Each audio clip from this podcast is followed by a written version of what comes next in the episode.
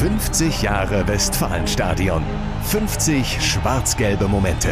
Präsentiert von Ebbinghaus Automobile. Dein Autohaus in deiner Stadt. 16. Mai 2001. Dortmund darf das UEFA Cup Finale austragen, ohne den BVB, der leider nicht dabei war in dieser Saison in diesem Wettbewerb. Dafür mit dem FC Liverpool und mit Deportivo Alaves aus Spanien.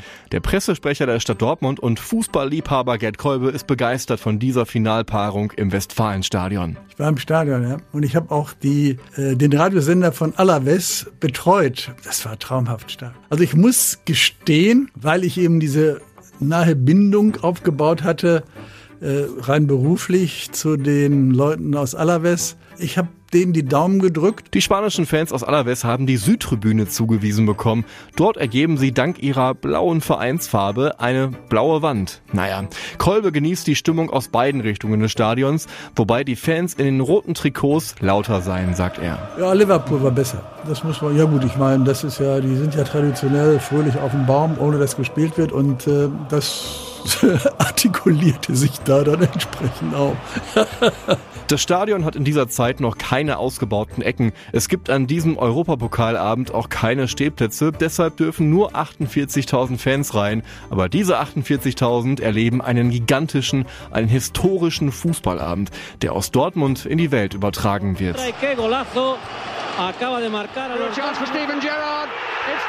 Erst geht Liverpool mit Spielern wie Hamann, Bubble und Gerrard in Führung. Irgendwann steht es 3 zu 1 für die Reds. Dann dreht Alaves auf.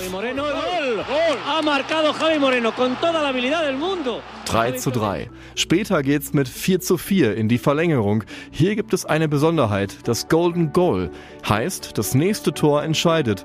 Vielleicht ja bei einem Freistoß vor der blau gefärbten Südtribüne. Liverpool hat den Ball. Five Liverpool players to attack the ball.